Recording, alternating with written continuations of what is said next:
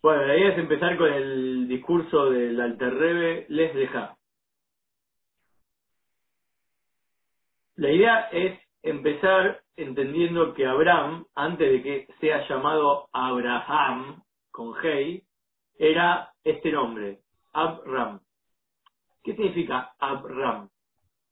Es padre enaltecido. Padre enaltecido, padre sublime, en la Kabbalah es este concepto, el concepto de un intelecto que está por encima o eh, velado, oculto, a cualquier tipo de lógica que vos quieras plantear, a cualquier tipo de argumento o análisis. Existen idealizaciones que vos podés pensar, imaginar, pero sabés que no tienen no tienen lugar ¿no? en el mundo físico. Entonces están veladas de cualquier tipo de análisis real. No es que estás hablando en serio, ¿viste? Si querés imaginar, tenés un mundo más amplio que el mundo real. Incluso el mundo real teórico, ¿no? Abraham, ese es el nombre de Abraham. Ahora hay que entender.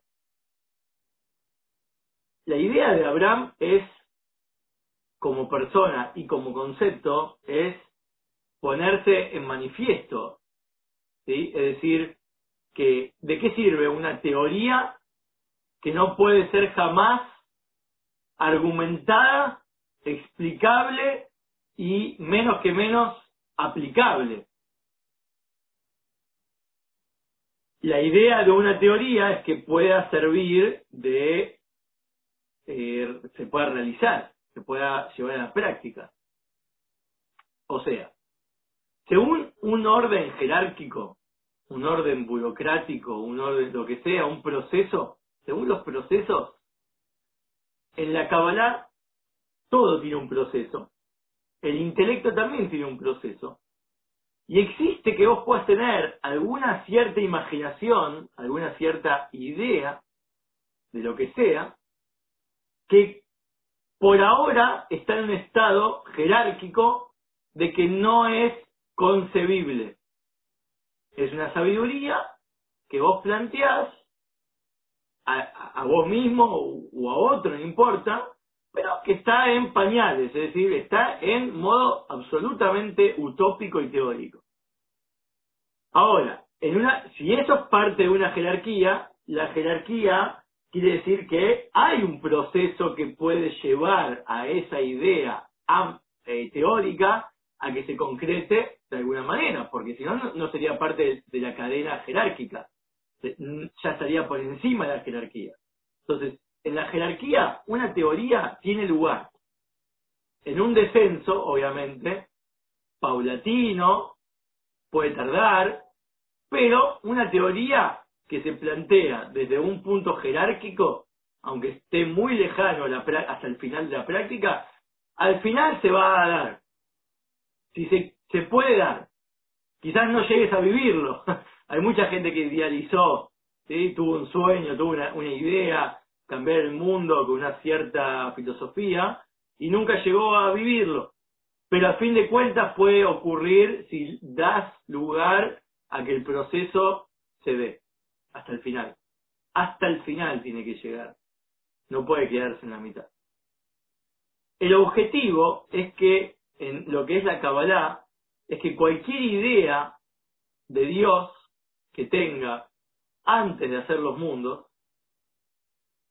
es para que llegue a los mundos. O sea, el Dios que nosotros llamamos Dios tiene que ver con un Dios que contempla nuestro mundo en su totalidad. No es que es un Dios, viste, que dice un día, ah, viste, les mando un cielo rosa y que se vayan los científicos a investigar el fenómeno nuevo que cambié. Eh, estén millones de años intentando descubrir por qué el cielo cambió de color. No, no. Dios cuando se le ocurrió el mundo, estableció un, patrón con una cierta lógica, con unas ciertas reglas y pautas, para que vos te puedas investigar con mucho tiempo de análisis, obviamente, con mucho esfuerzo, pero al final, al final vamos a descubrir vamos a entender al maestro, vamos a entender a Dios. Al Dios que obviamente bajó su mente, su idea de este mundo, su propósito por el cual creó el mundo, en los parámetros de un tiempo de 7.000 años, como dice el judaísmo, en un tiempo de 7.000 años, en, meses de 30 o 29 días, en eh, semanas de 7 días. Este es el mundo en que vivimos. Estudiamos un poquito de qué se trata este mundo y podemos descubrir el propósito divino detrás de este mundo. Pero de Dios, cómo lo configuró para nuestro mundo. ¿Ok?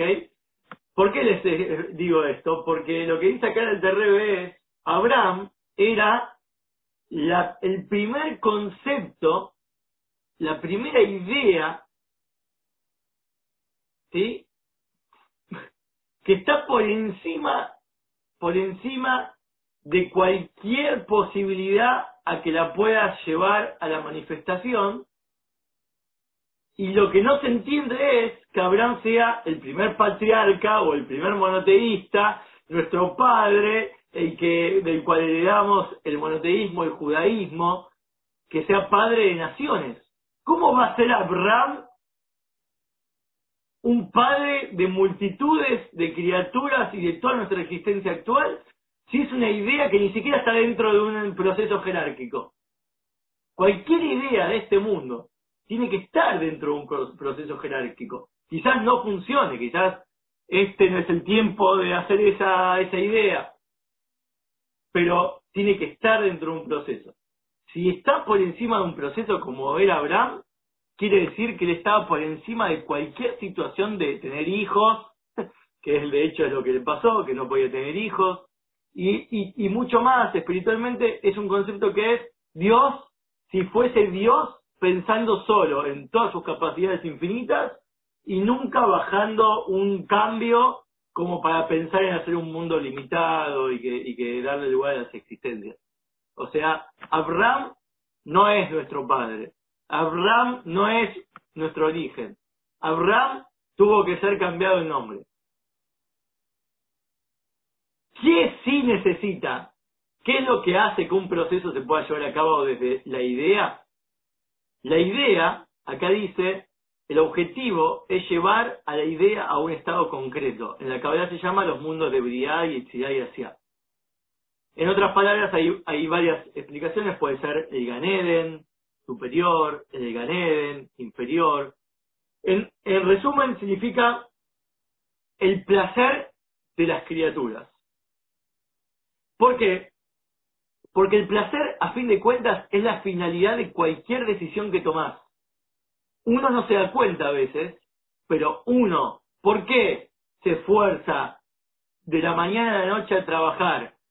Para ganar plata, para pagar sus impuestos, para tener una vida eh, en la sociedad. ¿Para qué? Porque quiere disfrutar, ¿viste? Ya sea de la jubilación, que eso es lo peor que te puede pasar, o diariamente, ¿por qué te querés comprar una computadora? ¿Por qué te querés comprar un perro? ¿Por qué te querés ir de viaje? ¿Por qué querés estudiar una carrera? Tenés que pensar en, en ya sea a corto plazo o a largo plazo, pero tiene que haber un, tema de placer. Nadie hace algo que al fin de cuentas no lo lleva al placer.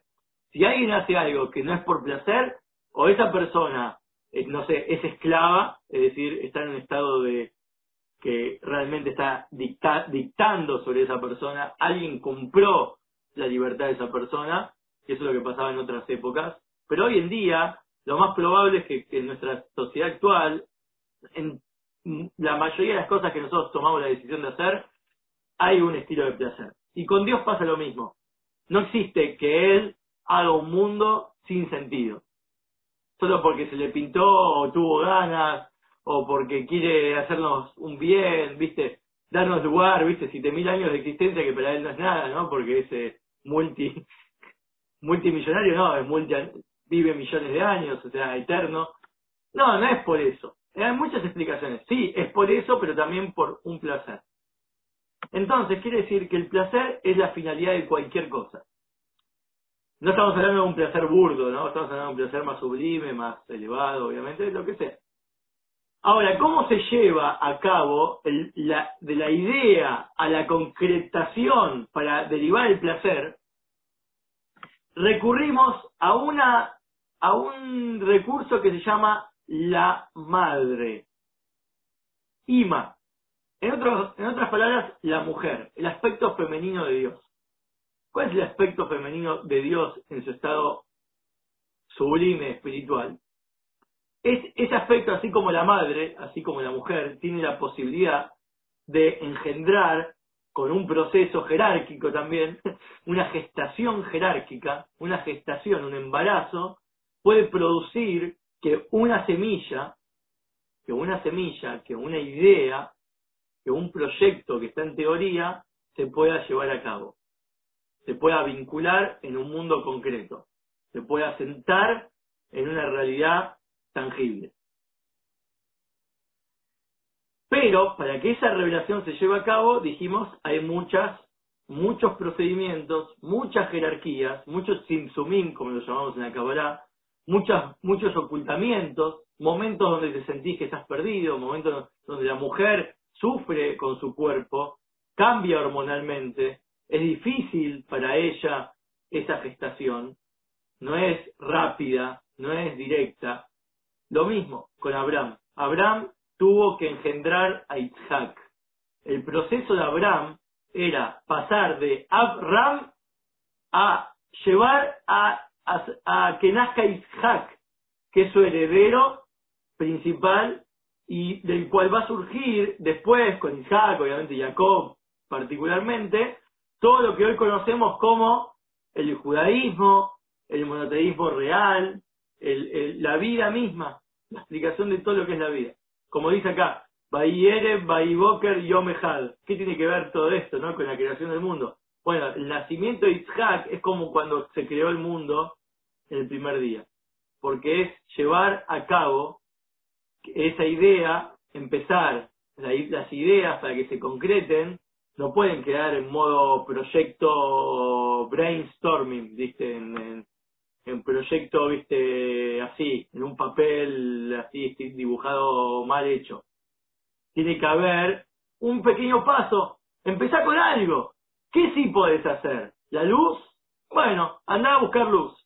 ¿Qué haces para conseguir el placer de eh, que vos querés eh, tener una familia con la cual poder vivir el resto de tu vida en amor armonía. Bien, empezá a buscar un laburo. Que tenés que lavar platos, que tenés que limpiar una casa, que tenés que lavar coches, pero empezaste tu proyecto de vida. Y después vas a ir viendo cómo eso se va a ir llevando a cabo, mientras no pierdas el eje, obviamente, del objetivo. Bayere, Bayiboker, Yomehad, es que Abraham ya sabía que él tenía que hacer nacer al pueblo de Israel y al resto de las naciones. Y la única manera de pasar de un, de un estado de infertilidad, como él era, una persona que no podía tener familia en el plano físico y en el plano espiritual, una idea que pueda llevarse a cabo en lo concreto, que un mundo se pueda llevar a cabo y que tenga sentido y que tenga lógica y, y que uno se pueda después relacionar con eso, identificar a tu origen, Abraham Dios, Abraham, como el, origen de tus cualidades y de tu búsqueda, entonces tuvo que pasar por un cambio. Un cambio que en este caso es de nombre, pero en el caso de Abraham es una vez que él, eh, a, Hashem le cambió su destino, empezó lo que se llama el Brit Milá. La mitzvah de Milá es sacar esa orlá. La orlá, así como físicamente es el capucho, el caparazón del miembro masculino, también significa el aspecto de la clipá, la cáscara, lo que oculta a tu propósito.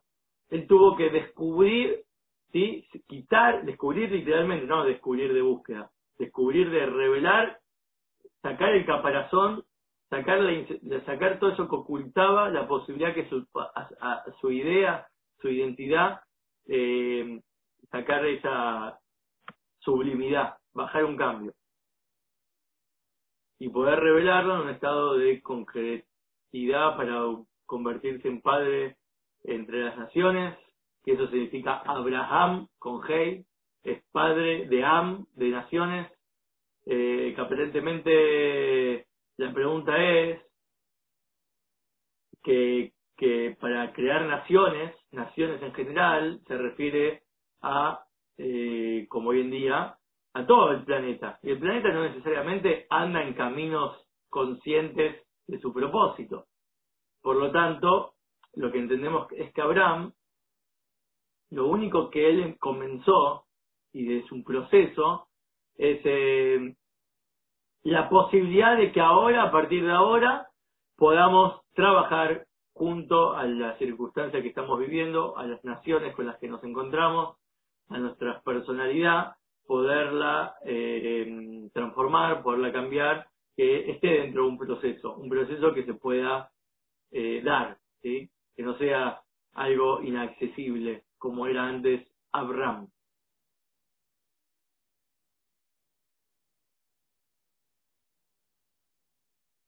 Esto es antes del Lej Porque el Lej es comenzar ese proceso. Es empezar a decirle a Abraham que pase a ser Abraham.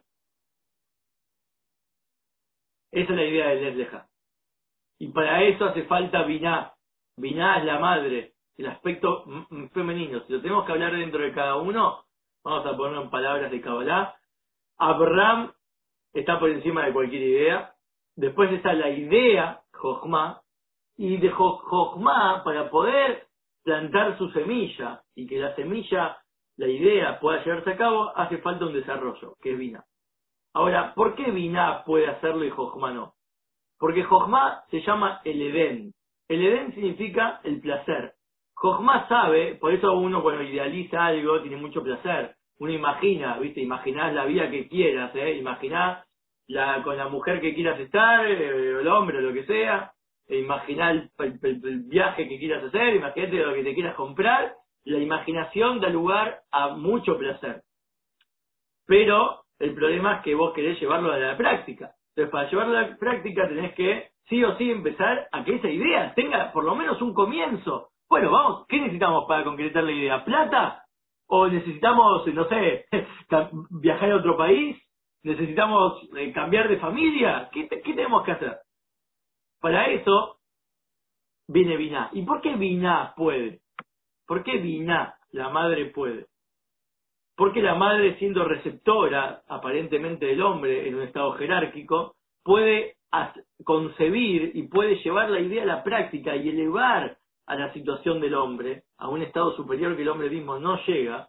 ¿Por qué Biná, la madre, llega por más que recibió la semilla de un hombre, puede y tiene la capacidad de elevarla y producir algo superior. Porque Binah, en la Kabbalah, eh, justamente, está por encima de Jochma, por encima de lo que es la facultad masculina, porque tiene mucho más claro, por eso las mujeres son mucho más espirituales, mucho más sensibles, mucho más, eh, eh, tienen una intuición mucho mayor, quizás no saben cómo explicarlo, pero están en otro planeta eh, al, hombre, porque tienen esa sintonía.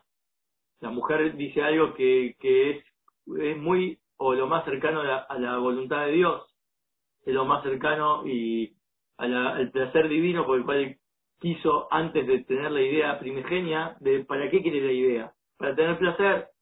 La idea trae mucho placer, pero el placer está antes de la idea. Porque, por eso es que la idea puede traer placer. ¿Sí? El placer es antes de la idea.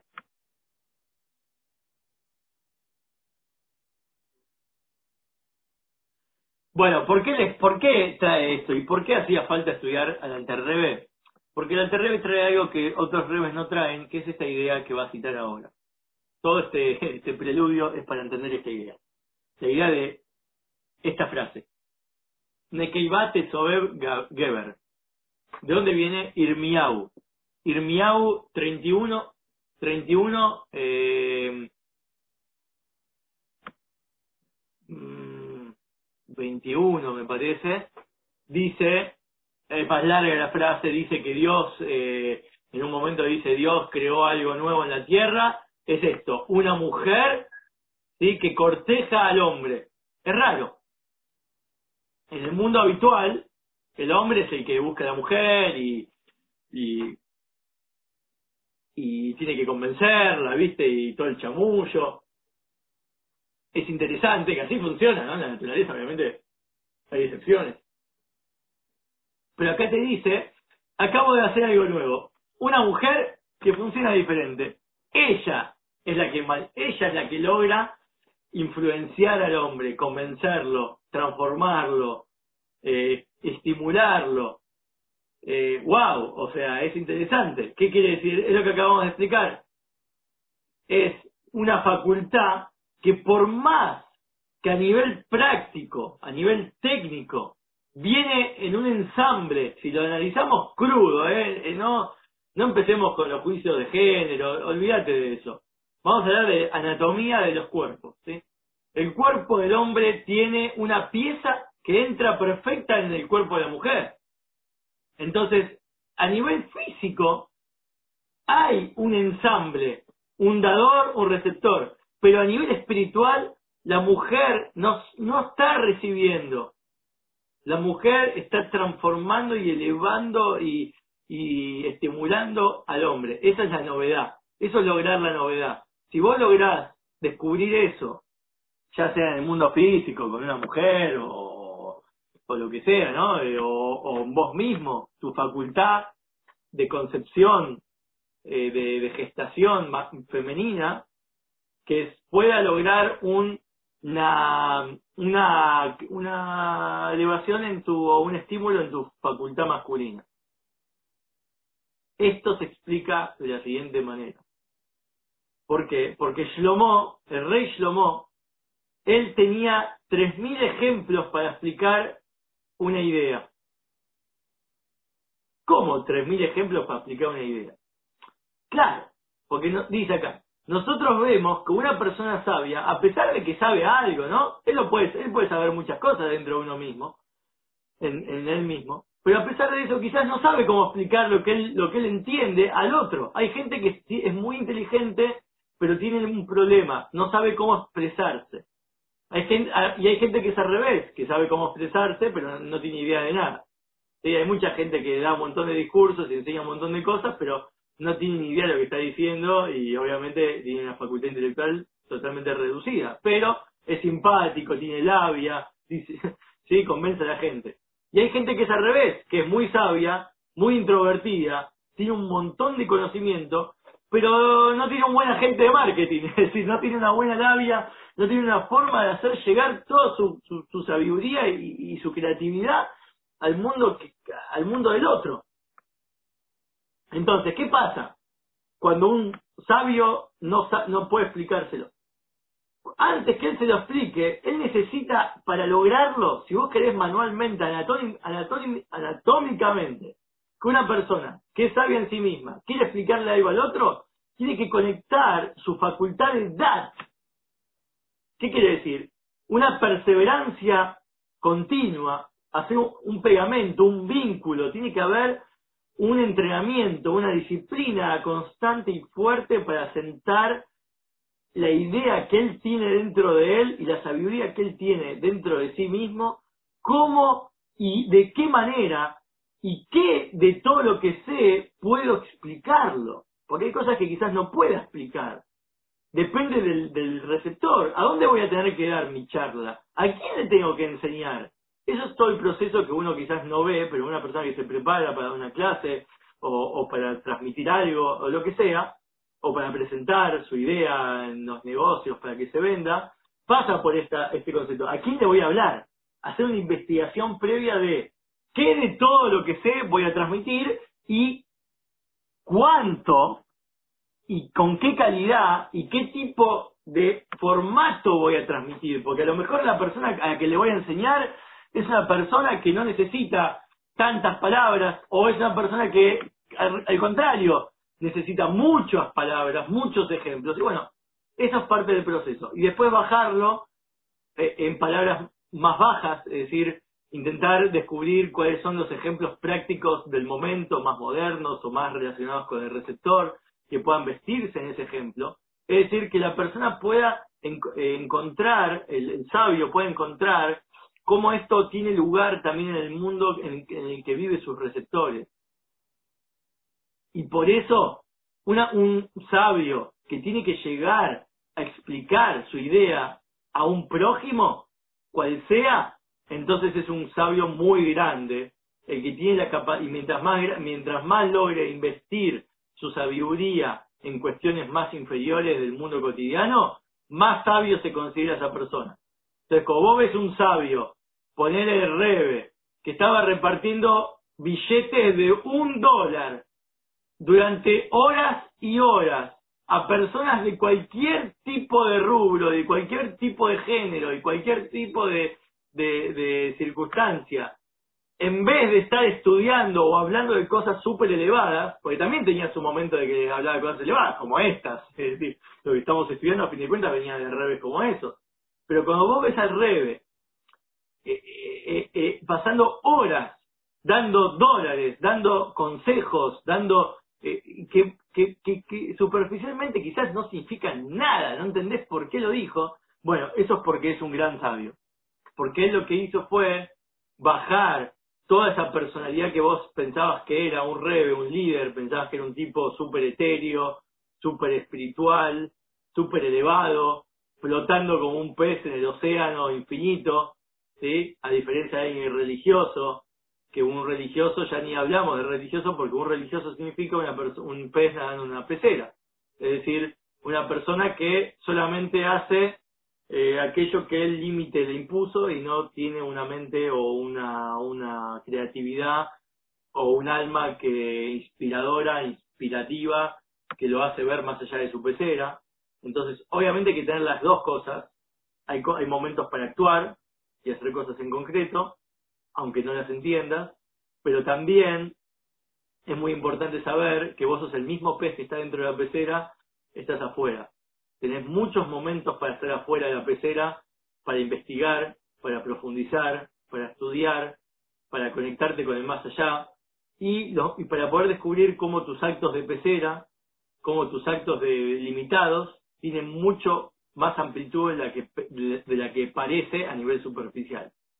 Ahí envolvimos este meme que hicimos hoy, más o menos abarcamos esos dos niveles, pero Rebe tenía algo más él lograba que vos puedas ver una persona que realmente te está entendiendo, que realmente te habla en tu idioma, que realmente está, su tiempo es para vos. Y eso es lo que marcaba su virtud. El rey Shlomo tenía tres mil ejemplos para cada concepto que él sabía. Sí, ¿era el más sabio de todos los hombres? ¿Qué vos pensás? ¿Que vos vas a hablar con él y te va a hablar de las teorías, de la, de, va a destruir las teorías de este mundo, va a mostrarte universos infinitos del más allá, va a probar la inteligencia de fuera de este planeta, va a volarte la cabeza. Y quizás no, quizás te vas a encontrar que él te habla de un de modo pecera, que che, ¿sabes qué? Eh, andá, viste, viste que vos tenés ganas de comprarte un perro, bueno, andá, yo conozco un muchacho que conoce un perro, que tiene perros y te lo puede regalar, te paso el contacto, chao. Y vos decís, qué sabio de porquería, decir, ¿qué es este? Un, ¿qué es? Un, nah, un vendedor de perros. No, flaco, es que vos no tenés la capacidad de entender nada más que eso. Eso es lo que vos tenés que entender. Y por lo tanto profundizá. ¿Qué significa perro? ¿Qué significa andá? Qué significa perrera, qué significa te, doy un dato, andá y comprar. Todo lo que él dijo es un ejemplo. Con Dios pasa lo mismo.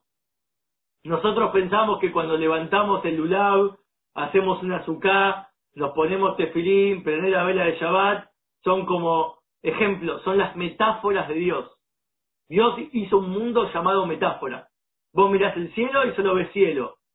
Pero si vos investigás, tanto a nivel científico como a nivel filosófico, vas a descubrir los 3.000 y obviamente más, eh, eh, que son 3.000 y más ejemplos de una sola cosa. De una, quizás una sola idea. Te la pasás viajando por el mundo para darte cuenta que no hay más sabiduría que estar en el ahora, viste como los que están 20 años haciendo hippie, viste, y descubren que la paz y amor, somos todo uno. Y sí, loco, todos somos uno, lo, dice la Torah hace miles de años. Es decir, tenés que viajar por el mundo para descubrir que sos uno del otro. La pregunta es qué significa ser uno. Entonces, hay muchas maneras de Dios explicarte cómo llegar a descubrirlo. Muchos ejemplos. Y el rey Yomo tenía 3.000. Y, y, y, la idea de todo esto es poder ver cómo eh, los ejemplos no son solo ejemplos, viste que puedes dar cualquier ejemplo, es para que los ejemplos son el proceso y la manera de realmente llegar a, a acceder a la sabiduría de ese sabio.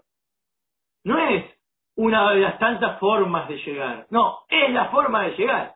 Dios creó un mundo con ciertos parámetros, con ciertas cosas prácticas para hacer, porque esas son las formas de, llegar, son los ejemplos para entender al maestro. Y esto que está explicando acá, ¿qué tiene que ver con Lejleja? ¿No? ¿Qué tiene que ver con toda esta idea? De la que empezamos eh, la explicación. Por eso necesitamos ahora al Rebe. Porque lo que hace el Terrebe acá es plantear el escenario para que vos investigues, para que te des cuenta que ahora necesitas una respuesta, necesitas desarrollar, necesitas pensarlo, y obviamente que el discurso sigue, pero el discurso sigue a nivel cabalístico. El discurso sigue a nivel totalmente eh, eh, idealizador y quizás necesitamos ejemplos de nuestro mundo o algo más concreto. Por eso ahora eh, los invito a ver qué es lo que nuestro Rebe actual, el séptimo, tiene para decir. Nos encontramos en el discurso de Rebe del año 78 en nuestro mundo, ¿sí? que es 1978, 5738. Ahí él cita de vuelta al Alter Rebe, y ya desde otro lugar. Dice, le voy a explicar esto. Les deja, Abraham le dijo, Dios le dijo a Abraham, ¿a quién Abraham? Abraham. ¿Sí? Dios le dijo a Abraham, lej leja, de tu tierra, de tu lugar de nacimiento, de la casa de tu padre, a la tierra que yo te voy a mostrar. Hay dos explicaciones para poder entender esto. La primera explicación va a durar dos párrafos, después vamos a ver la segunda. En la primera explicación es la siguiente es todo el camino, les deja, es de arriba hacia abajo, es como Dios va a constituir los mundos. Después vamos a ver cómo nosotros tenemos que volver a Dios. ¿Eh? El feedback a Dios. Trae el Alterrebe. ¿Qué es lo que el Alterrebe explicó? Que Abraham es el padre del, del enaltecido, es un intelecto que está por encima de cualquier concepción, está por encima incluso de Jochma, no es una teoría dentro de un proceso, porque Jochma sí es una teoría dentro de un proceso ya, es la primera de un proceso. Porque Jochma, al ser la primera de todas las facultades cognitivas que tenemos, internas, ya está en modo manifiesto. Nadie va a comprarte una idea que no tenga lugar en este mundo. Hay gente que vende ideas, hay gente que vende proyectos, hay gente que vende planos, pero porque son planos que el que tiene la capacidad de ver se va a dar cuenta que es un plano que tiene lugar en el mundo físico. Si no, no sirve, no es parte de un proceso. Eso es Jochma. Mira cómo el Rebe ya te reduce el Terrebe en estas pocas palabras. En cambio, Abraham es un intelecto por encima de cualquier tipo de concepción. Como lo explica, esto ya está, listo, eso es el Alterrebe. Todo lo que explicamos hasta ahora, el Rebe dice, ya está, listo, entendimos el Alterrebe, eso es lo que él quiso decir, punto. El Sema que es el nieto del Alter Rebe, explica a su abuelo de esta manera, con muchos ejemplos, con muchas, con muchos más ejemplos y mucho más detalles. Y dice, Dios le dijo a Abraham, leja de tu tierra, significa salí de tu luz inconcebible, salí de esa imaginación, deja de imaginar cosas que no se van a dar. Dale, deja de pensar en cosas que no tienen lugar, ya sabes que no se va a poder concretar, son imaginaciones totalmente teóricas. Y salí de esa teoría que está por encima de cualquier cosa, obviamente es superior, la imaginación es superior a cualquier práctica, por eso es que puede volar miles de años, puede volar la imaginación, puede puede crear como los dibujitos, ¿viste? Los dibujitos imaginan mundos infinitos como Ricky Morty y galaxias paralelas, eh, tu misma persona en miles de realidades. Está bien, todo muy lindo, pero dale. ¿Cuándo se va a llegar a descubrir eso? Nunca. La cuestión es, en la teoría es muy lindo y por eso es muy superior y por eso trae tanto placer, por eso son dibujitos, a los que conocemos Ricky Morty particularmente, pero cualquier dibujito teórico ficticio, cualquier película ficticia realmente, la ciencia ficción es más placentera que, la, que las películas reales. Las películas reales quizás son más impactantes a nivel real, pero no traen mucho placer. Porque es la vida misma, ¿viste? La vida misma ya sabemos lo que es, es lo que hay. Y cuando uno es muy realista se da cuenta que no hay tanto placer en este mundo. El mundo real no es tan placentero. Hay placer, pero lo mejor es la imaginación. La cuestión es que le dice, Dios, imagínate que Dios le dice a un, a un fantasioso, a una, a una fantasía, le dice, salí de ese lugar elevado y anda hasta donde quiero que vayas. Porque una cosa es que explicarte todo lo que quiero que salgas de. Salí de tu tierra, salí de tu lugar de nacimiento, salí de la casa de tu padre. Después veremos qué significa cada detalle. Pero ¿a dónde te quiero llevar? A una tierra física, Malhut. Esto es, en el mundo de la Kabbalah, a Malhut. Yo quiero que vos termines en un mundo físico, siendo reconocido como tal y actuando como un mundo, como una persona común y corriente, y que impactes en este mundo. Y agrega que te voy a mostrar, una tierra que te voy a mostrar. Sobre esto vamos a bifurcar dos caminos. ¿Qué significa te voy a mostrar? Dos ideas. Una es la literal, te voy a mostrar, se refiere a la tierra, obviamente la tierra a la cual te quieres llevar. Ya te voy a mostrar hasta dónde puedes llegar, el nivel de Malhut, hasta dónde puedes llevar tu idea a la práctica. Malhut como mundo, literalmente hablando, revelado.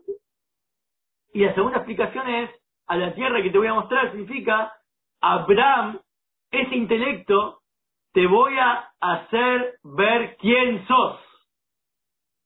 No me interesa cuánto impacto vas a tener en tu idea. Lo que te voy a, vas a conocerte a vos mismo. Te vas a poder descubrir a vos mismo. Esa es mi propuesta. Vas a llegar a tu esencia. Es decir, que a pesar que Malhut, que es el mundo revelado, la tierra física en particular, la tierra física que conocemos hoy en día, que es el extremo inferior del plano, del plano espiritual, ¿sí? Esta tierra sería la metáfora dicha por el maestro, entonces cuando es revelando dólares y hablando de cuestiones de este mundo, el intelecto supremo, superior, que no tenía lugar a ni siquiera estar dentro de un proceso aplicable, es el, es el extremo superior. Y a pesar de que las dos cosas no se pueden conectar, porque una cosa es súper superior y la otra es súper inferior, a través del descenso de Abraham a la tierra que te voy a mostrar, esa es la magia que tiene Lejleja. Lejleja logró conectar una idea inconcebible a que se lleve a cabo. Logró que este mundo físico pueda tolerar personas totalmente irracionales que levantan un limón que sale 150 dólares y que dura ocho días y que después te lo olvidás en la caja y se pudrió y ya ni siquiera sirve para hacer mermelada y, y, y, te querés matar. Y no entendés por qué eso por ocho días tiene una validez espiritual y después no. incluso que sea un limón que tiene un aspecto chongo, porque quizás si ves un limón gigante que podés, no sé, parece una supercomputadora, no. Es muy interesante. Este, este, es el origen del judaísmo. El origen del judaísmo es Abraham, cuando le dijo Lech quiero lograr que el Abraham, es un tipo de RAM, viste, para lo que en mi computación, este tipo de memoria RAM que no tiene lugar, que nadie te la va a comprar porque ni siquiera ningún programa de este mundo tolera ese tipo de RAM no es un RAM con números, es un RAM totalmente sublimado, no existe. ¿Para qué te lo vas a...? Bueno, él logró no solamente ponerlo en la práctica a funcionar, sino que se pueda realmente eh, conectar con nuestro mundo físico de una forma en que incluso se conoce a sí mismo, se puede reconocer él mismo qué es, qué tipo de velocidad soy, qué tipo de RAM, qué tipo de, idea era, qué tipo de identidad tengo. Wow, no sabía que tenía esta fuerza.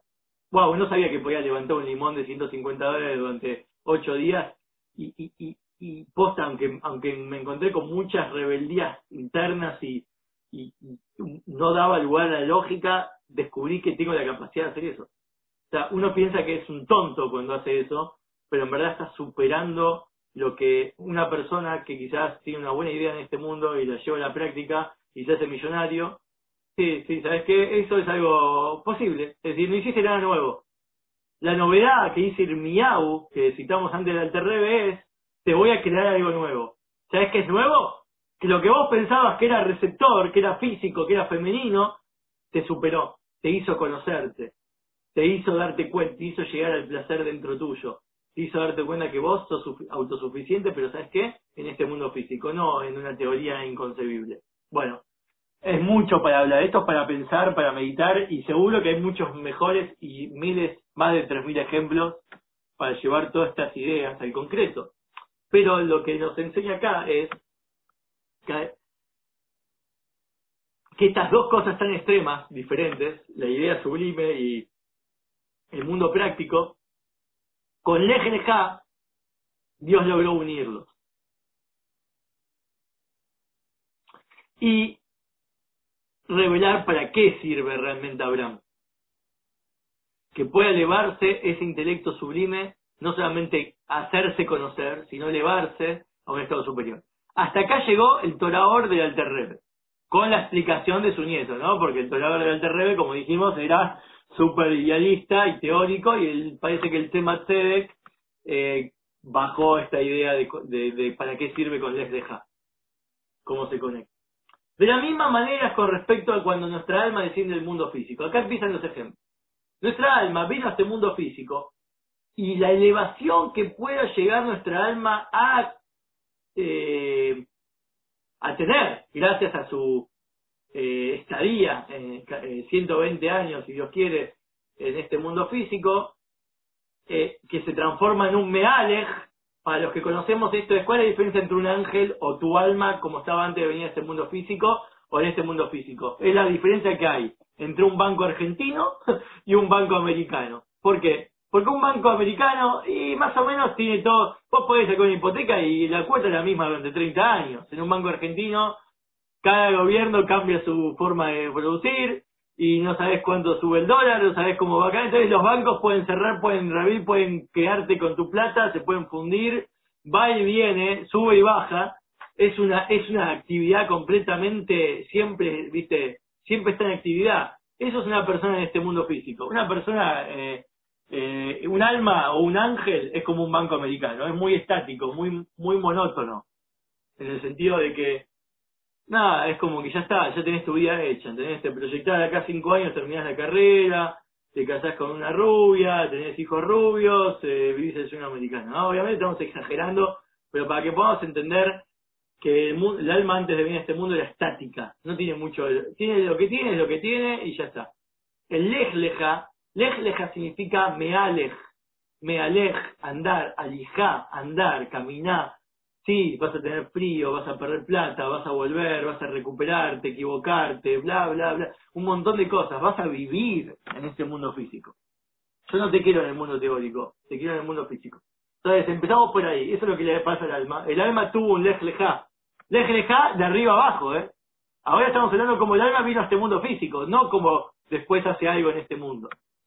Y también, el plano más superior que el alma tiene, que es la yejidad, sí, se entra más en Kabbalah, pero el aspecto de yejidá, que yejidá significa algo que se llama yejidá porque recibe del yahid. Es como tu audiencia privada con Dios, es tu audiencia privada con tu propia esencia, tu Yom Kippur personal, estar vos con vos mismo, ese aspecto de vos mismo que nunca cambia. Si vos venís a este mundo y no haces nada, la yejidá no la perdés y no, y no cambia. ¿sí? Incluso que sos una persona totalmente terrible y mala, la yejidad no cambia. Pero La yejidá, por venir a este mundo físico, la idea es que sí cambie, pero para bien. Para mal no puede cambiar, pero para bien sí puede cambiar. Puede andar, puede elevarse. Y por eso, entonces, todos los aspectos del alma pueden elevarse. Por eso es que eh, la yejidá o esta idea no tiene lugar en el mundo del, del, del, del es decir, si no hablamos de espiritualidad y de Torah, eh, no existe yejidá. Es como que no existe algo que no te cambie. Una persona en este mundo físico, lo que sea que le pase en la vida, aunque tenga una vida monótona tipo que, en cuna de oro, igual va a ser afectado. O sea, va a cambiar como nació a cuando se va a morir. Pero en el mundo espiritual, la yejidad es como algo que es lo más eterno y lo más eh, estático y lo más real, lo más eh, auténtico al origen. Y sin embargo, el alma cuando baja a este mundo, de un, que se llama, es como descender de una montaña súper alta, del Himalaya, hasta el fondo del mar, es decir, el fondo del océano más profundo, es un gran cambio, un, gran descenso, pero eso la lleva a un estado superior de como la yihidá en, en sí misma es. Esto lo explica en muchos lugares, ¿no? Que a través de que el alma en este mundo se involucra, eso genera una elevación, incluso una elevación que no estaba pronosticada, no, no se sabía cuánto se puede elevar una persona. Quizá vos invertiste en un banco argentino y te hiciste trillonario, en cambio invertiste en un banco americano y solamente, no sé, ganaste plata, la que se esperaba. Las inversiones en Argentina te pueden llevar a la ruina total o al éxito absoluto. En cambio, en cualquier otro país un poco más estable, y bueno, es como más esperable, ¿no? La inversión. No, bueno, quizás de economía me puede decir sí o no, pero más o menos. Bueno, no estamos hablando de Estados Unidos en concreto, pero poner el, Con el Congo con, no sé, un país completamente copado y estable, no sé si hay hoy en día. Pero bueno, la idea es el ejemplo, ¿no? Que también la raíz del alma, como está arriba, digamos, incluso que está en la mejor situación económica y espiritual, ya con venir a este mundo, ya con invertir su tiempo en este mundo, puede lograr una elevación enorme. Incluso un bebé, viste, que a veces pasa los bebés que pasan poco tiempo en nuestro mundo, Dios libre, eh, cómo se explica su paso por este mundo. Lamentablemente, según la Kabbalah y según la parte más profunda, es esta misma idea. Son almas que con un poquito lograron mucha calidad. Sí, solamente tenían que nacer, o ni siquiera nacer, tenían que ser gestados por alguna madre con sus virtudes, lo que sea, ya está. Eso es lo que tenía que vivir ese alma para elevarse. Y le llevó poco tiempo, entonces son almas muy elevadas. ¿Por qué? Porque son almas tan elevadas que les quedaba poquito para, para elevarse más. Y después estamos los que tenemos la, la aparente suerte de vivir 120 años y en verdad es porque quizás somos almas muy bajas, viste, que necesitamos demasiadas experiencias en este mundo para elevar. Bueno, acá eh, lo que dice es que a fin de cuentas lo importante es saber que nuestra alma, en el nivel que sea, hay que elevarse. Miren lo que trae ahora. Para los que ya estudiamos Noah, justamente sobre el Noah, el arca, empieza a citar a Noah. ¿Por qué? Porque el arca de Noah tenía tres niveles, tres pisos, como los niveles del alma, que son eh, Nefes, Ruach, Neyamá, como un grupo único, y después tenés Hayay y Ejidá. Entonces son tres niveles.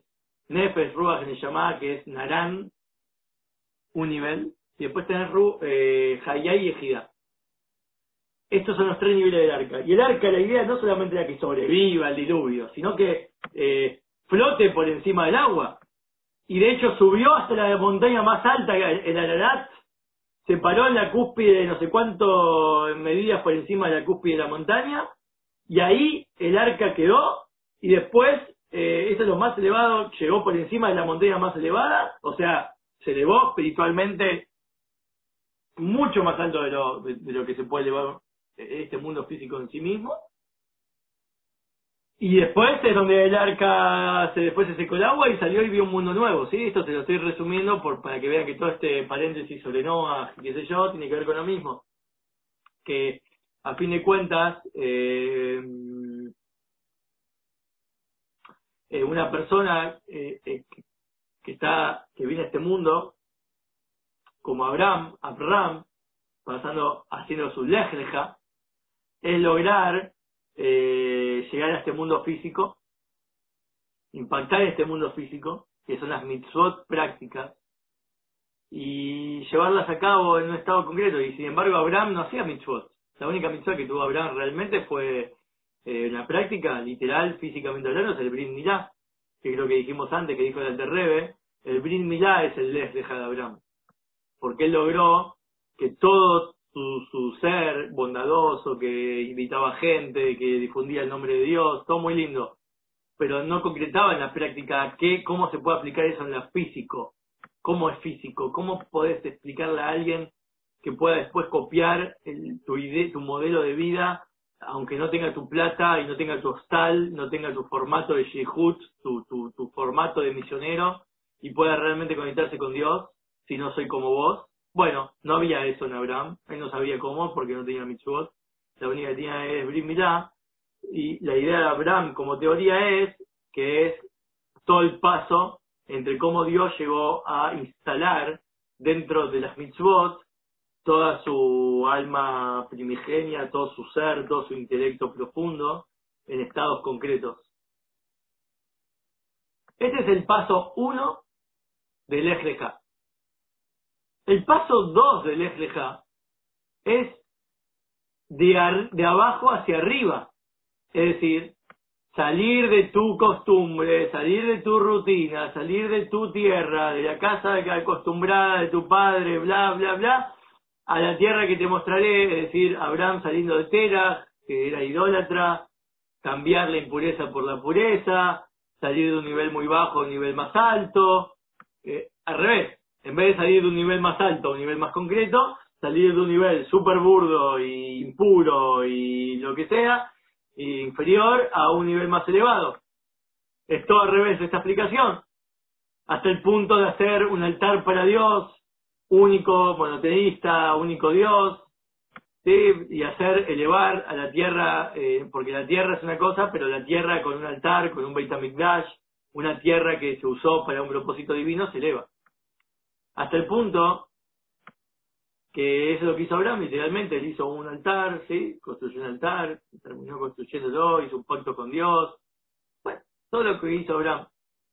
Lo mismo con respecto a nuestro servicio a Dios llamado Jacob andó su camino. Cada uno y uno, cuando justamente termina la fiesta, las fiestas de judías eh, eh, se concentran principalmente en, en, el mes de Tishrei, hay otras fiestas, obviamente, pero Tishrei es como que tiene muchas fiestas, entonces todo el judaísmo se experimenta en Tishrei, en Tishrei, o toda la vitalidad espiritual, si uno quiere. Y es como una especie de burbuja, ¿no? En el que uno está ahí más concentrado en lo que quiere experimentar de placer, en lo que quiere experimentar de todo muy lindo, Rosh Hashanah, La vida no está en el templo, la vida no está estar encerrado en el templo como Rosh Hashanah. La vida no está eh, estar en Yom Kippur y no comer y no involucrarte en las cosas mundanas. La vida no es estar en una choza viviendo en la naturaleza. Esa no es la vida. Esa es un momento de la vida, un paso, un paso espiritual. Para salir de Tishrei y empezar a vivir la vida común y corriente, eso se llama, eh, lo, que quiere decir con todo esto es que Jacob andó en su camino o les deja, les deja. Es agarrar ahora eh, este mundo físico en el que te encontrás, cada uno con sus circunstancias materiales, lo que sea, y empezar a elevarla. ¿Qué viviste? ¿Una experiencia espiritual? ¿Cómo probás que vos sos un tipo muy espiritual? Cuando vos lográs elevar las cosas que no son espirituales y transformarlas en espirituales. Por eso dice eh, sobre Abraham, Abraham, hay una, vamos a leerlo en hebreo y van a entender por qué digo lo que digo. Abraham, sí, como condición, escucha Abraham mi voz. ¿Qué significa Ekev? Ekev es una palabra que significa condicional. Si es que haces esto, te va a pasar esto. Pero es que también significa talón.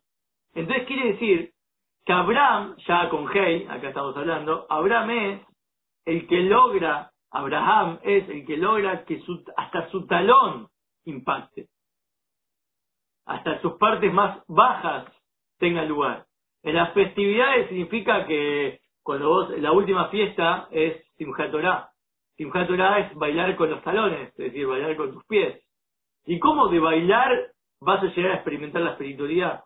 Porque bailar es quizás con los pies, quizás no necesitas ser muy inteligente para bailar, pero eso te lleva a elevar a la cabeza. Porque al llegar es de abajo hacia arriba. El talón contiene Abraham. Dios logró que Abraham, el pensamiento más sublime, esté en un talón. Y cuando vos bailás con tu talón, de abajo hacia arriba te elevas vos. Entonces la combinación de las dos explicaciones, la que trae el Rebe, que es de abajo hacia arriba, y la que citó el Alter Rebe es que son combinables. ¿De qué te sirve estudiar cosas súper elevadas? Cosas que quizás no, ni siquiera sepas cómo comentarlo con tu familia, con tus cercanos, ¿viste? A veces pasa. No sabes con quién hablar de cosas profundas. Tenés amigos, pero son superficiales. Tenés, eh, solamente hablar de cosas cotidianas, como qué pasó ayer en la cultura, hoy, eh, cómo va la economía, ¿viste? Lo, la, el Netflix, eh, o cosas cotidianas, sí, me siento mal porque, no sé, qué sé yo, ¿viste? Tengo, me pasa esto. Bueno, obvio, siempre hay con quién hablar de cosas superficiales, pero es difícil encontrar con quién dialogar de cosas profundas. Y de hecho, incluso que lo encuentres, es difícil encontrar alguien que realmente siga su ritmo profundo hasta que investiguen juntos cosas súper elevadas y, y, que, y, que, y cosas que vos solo podés entender que vos con vos estás bien. Es decir, eh, cada uno en sí mismo tiene como una especie de código que él se entiende y él sabe que Dios y él se entienden y, y, si tenés que explicárselo a otro, eh, te va a juzgar o te va a criticar o no te va a entender. Y y cada vez, mientras más interiorizás, te vas dando cuenta que hay muchas cosas que ni siquiera sabes cómo se traducen en el mundo real. Y si alguna vez se van a traducir. ¿Qué dijo Dios con Les Lejá? El primer paso de Les Lejá es, no puedes pensar así. Mentira. Todo lo que a vos te pasa por dentro, incluso lo que vos pensás que es inconcebible que suceda, puede suceder. Y tiene lugar. Si vos solo te das cuenta que solo tenés que ponerlo en eh, empezar a hacerlo funcionar. al primer receptor que se lo hace funcionar, que es el aspecto femenino, te lo va a empezar a desarrollar y ese es el camino para llevarlo a cabo. En la práctica significa que las mitzvot tenés que hacerlas, porque cuando vos las haces, vas a llegar a sentir al final y vas a empezar a entender por qué es que lo hacías. ¿Por qué realmente tiene sentido? Quizás te lleve 40 años, quizás 70, quizás muchas reencarnaciones, o quizás mañana. Pero es el receptor femenino que te garantiza que se va a poder lograr entender y llegar al placer divino. Eso está todo bien. Pero el Rebe viene y te dice, yo quiero algo más. Algo que vos puedas lograr con lo que está abajo. Es decir, ellos son las mitzvot. A fin de cuentas las mitzvot se puede lograr porque, bueno, porque es magia, porque Dios lo inventó. No tiene lógica, porque es la lógica que Dios inventó. Dios puso ese lejleja en las mitzvot. El lejleja del rebe, de abajo hacia arriba, es todo al revés. Es que vos agarres algo que vos harías, no lo que Dios te pidió que hagas. ¿Qué encontraste?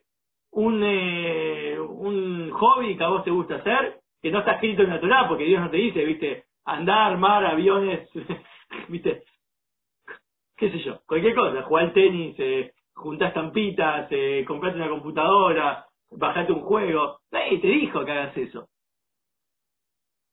Nadie te dijo que tampoco está prohibido. Estamos hablando de cosas que tampoco son prohibidas, ¿no? No solo cosas cosas que tampoco son prohibidas, cosas neutras. Vos sos el único que tiene una cierta personalidad una cierta forma de ser, una cierta atracción a cosas que solo vos tenés. ¿Y sabés cómo te vas a conocer a vos mismo? El día que sí hagas esas cosas, pero las conectes con el propósito espiritual y divino. Que no sea algo, bueno, viste, en estos momentos apago, viste, es el horario de protección a Dios. en estos momentos, Dios, no me veas que lo que voy a hacer porque me vas a juzgar. No, no, eso significa algo prohibido. Si vos tenés que pensar así es porque está prohibido. Pero si es algo que es neutro, y vos lo podés realmente lograr, conectarlo, justificar espiritualmente, ese es tu trabajo. ¿Te va a llevar 40 años? Bueno, jugaste la computadora durante 40 años y realmente no hiciste nada. Pero tenés que intentar. Lejleja es intentar. No es gracia, que es tipo una trampa, ¿no? Hacer, ese es tu lejleja. Lejleja es, te va a llevar tiempo.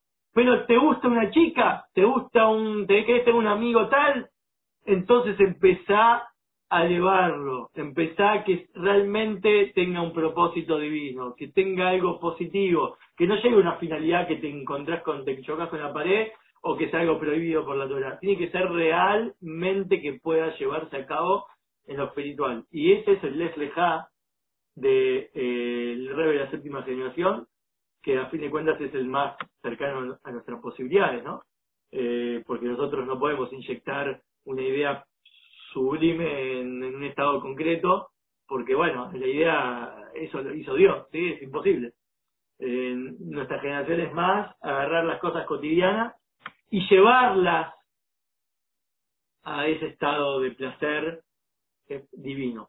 Porque en el futuro, a fin de cuentas, ese llamado futuro venidero, es este mundo físico. Y este mundo físico vos vas a vivir lo que vos lograste que sea espiritual en este mundo físico. Porque si no es espiritual, desaparece.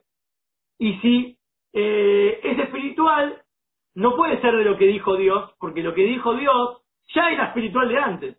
Entonces, nuestro famoso mundo venidero que estamos esperando, no es esperarlo, es hacerlo. Y cada día que pasa y cada minuto que vos tenés para hacer, haces muchos fragmentos, muchos píxeles de este mundo venidero. Lo estás produciendo vos.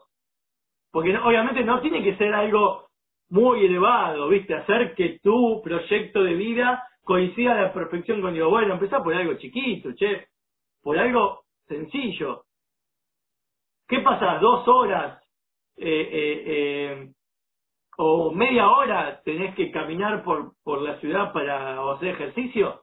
A mí me gusta correr, che, a mí me gusta, no sé, correr mirando una peli, listo. Bueno, vamos a agarrar ese, ese escenario y vamos a encontrar cómo lograr que eso realmente valga la pena espiritual y que te eleve.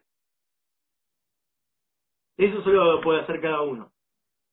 La única manera es que vos ya hagas mitzvot, porque si vos no haces mitzvot o no estás al tanto de todo esto que Dios ya dejó, lo básico que Dios dejó para hacer, que ya es básico, es básico pero es difícil, eh, no vas a entender cómo, porque la misma, el mismo patrón que usó Dios para inyectar ese Abram en el mundo físico, es lo mismo para vos lograr hacer el procedimiento inverso. Por eso te lo contó. ¿Qué quiere decir lo mismo? Tiene que llegar a, uno, elevar y conocerte a vos mismo. ¿Sí? Que los dos eh, que dijo antes, la tierra que te mostraré. Sí, está bien. Ya el alma por venir a este mundo y hacer mitzvot se eleva. Pero conocerse, darse cuenta de todo lo que vos eras, lo que vos pudiste hacer, eso lo lográs cuando vos ya lograste hacer algo que solo vos pudiste hacer y no otro. Y ya no te mandó el guion a hacer. Esto es lej leja. Por eso dijo dos lej, lej y leja. Una cosa es lej, andar, empezá a moverte, empezá a hacer que todas esas ideas lleven a la práctica. Y otra cosa es, leja, hacia vos. Vos lo único que vas a hacer es viajar a vos mismo. Este es un viaje que no es un viaje en avión, no es un viaje en distancia, es un viaje interno dentro de uno mismo. Solo vos podés lograr esto. Una persona te va a ver de afuera y te va a ver que sos un tipo jugando en la computadora, ¿entendés? O te va a ver un tipo paseando por la ciudad. No va a entender. Solo te va a ver un, un leg Ah, mira, este tipo está caminando. Un este tipo, eh, no sé cómo, logró la plata y se compró esto y juega. Eh, listo. Te etiqueta como, del primer paso. Sí, es un tipo concreto. Es un tipo que vive en un mundo físico. Es verdad. Es un tipo que salió de la teoría y llegó a la práctica. Pero después están los tipos que logran el lejá. Yo no estaba haciendo un proyecto de vida para que sea reconocido en el mundo y tenga un impacto físico nada más. Me lo hice porque esto es conocerme a mí mismo. Loco, Dios, Dios se multiplicó en infinitas criaturas que somos nosotros para conocerse a sí mismo. Conocer todo lo- el infinito de Dios es conocer tu finitud, tu infinitud también. Las dos cosas. Eso es tu lej leja. Y son opuestos porque, parecen opuestos porque el primer lej leja es salir del estado teórico a la práctica y ser muy mundano, ser lo más mundano. Mientras tengas 3.000 ejemplos mundanos, sos muy, muy elevado. Bárbaro. Pero otro paso es todos los 3.000 ejemplos mundanos que ya existen por el rey o por Dios, eh, eh, eso no es, eh, eso es in- no lo puedes elevar. Eso es para bajar, eso es para que vos te conectes con él. Eso lo necesitas para vos elevarte. Pero vos tenés que elevar, vos tenés que hacer lo mismo y con, con tus propias cosas. Esa es la unión de los dos andares eh, que a fin de cuentas, como dice que el Mashiach va a venir, nos va a llevar rectos a nuestra tierra, que significa come mute, come mute, gracioso en español. Suena muy gracioso, come mute. Que significa algo plural, significa dos tipos de comot, dos tipos de formatos, el formato de luz recta y el formato de luz retornante. Una cosa es lo que Dios te baja línea y otra cosa es el feedback. ¿Cómo a vos te, cómo a vos te impacta este mundo que Dios creó y que ya lo fisicalizó? Este mundo es la, fisi- la fisi- eh, calización, fisicalización de todo el alma espiritual más elevada de Dios. Este es el mejor ejemplo para enseñar que quién soy, quién soy yo, dijo Dios. Yo soy los cielos, yo soy la tierra, yo soy la luz, yo soy el agua, yo soy el vegetales, yo soy los animales, yo soy todos estos, unas miles infinitas metáforas hay acá para conocerme. Es- pero el, el feedback, che, Dios, me metiste en un mundo complicado, con una tendencia maligna, con, con diluvios de preocupaciones mundanas, con una infinitud de cosas que preocuparse y ocuparse, y es muy difícil. Bueno, vos sos el feedback. Si vos lográs que tu feedback sea este mundo y todas esas preocupaciones en verdad no existen, son para elevarte, como dijo el arca que se eleva, bla, bla, bla, vos lograste ese efecto, eso es el deja tuyo. Eso es come. Ahí llegaste recto a la tierra. Vamos juntos, junto con Dios y junto con el Mashiach. El Mashiach no es alguien que viene y te dice, te dejá que yo hago el laburo por vos. Es el que te, ese es, en el momento, el Mashiach se revela en el momento en que vos haces tu eh, feedback, tu trabajo. El de Dios ya está hecho, es el 50% hecho. Falta el tuyo. Eso es magia. Y esto hay que conectarlo, bueno, esto en el, en el caso de Rebe, el Rebe lo conecta con la fecha actual en la que él estaba, que el año era especial porque tenía 13 meses. Pero para que sea relevante a nosotros, vamos al final. Eh, a través de hacer esto, que dijimos, conectar las dos cosas, que en el caso de Rebe eran los, dos los años dos meses, ¿sí? esos dos meses que se, ese mes que se agrega, que se duplica, es como el Lej Lejá, el Lej Lejá pero en, en, en calendario, ¿no? Eso es lo que lleva a la completitud tota- total, Israel y Hashem se hacen uno por medio de la Torá, porque es el medio, Lejá es el que te une Dios con, la, con, el- con vos mismo, y de una forma en que ya no hay se- separación, ya ahí vas a ver como el mundo físico que vivís cotidiano te está hablando de Dios, no porque Dios lo hizo, Dios no te está hablando cuando vos mirás una peli, depende de quién sos. Si vos mirás una peli, eso es lo que vos sos, eso es lo que vos querés hacer, y lograste hacer el en eso, a vos Dios te va a hablar ahí. Y vas a ver en eso cosas que otros no ven. Y por- porque son cosas subjetivas, son cosas que solo si vos lo lograste. En cambio, las mitzvot no existe que vos digas, hice una mitzvah y vi a Dios mejor que vos, o no vi a Dios. No, no, no. Si no viste a Dios es porque no entendiste nada. Tenés que hacer la, la bien. Y si viste a Dios mejor que otro, tampoco entendiste nada, porque ahí la, la, la regla de la mitzvah está clara. Y todo lo que vos puedas experimentar con la mitzvah es con regla. Tiene una regla. Ahora, no es lo mismo si vos te lo pones a las 7 de la mañana porque entras a laburar a las siete y media y si no te echan y todo el sacrificio que haces para ponértelo, eso ya es tu vida subjetiva. Eso no es la mitzvah. La mitzvah la hiciste que en el momento que hiciste la te volviste en este caso los primer el brazo, se cumplió. Cada mitzvah tiene su regla y si haces la perfección como un robot, ya está. El tema es tu vivencia personal. Y eso es lo que hace el Lexeja definitivo para que eh, esté esa fusión, ¿sí? Y este es el mundo, lo que se llama, ¿sí? Eh, el mundo realmente mesiánico mamash, espiritualmente, mundo fisicalizado de manera concreta y espiritual y que van de la.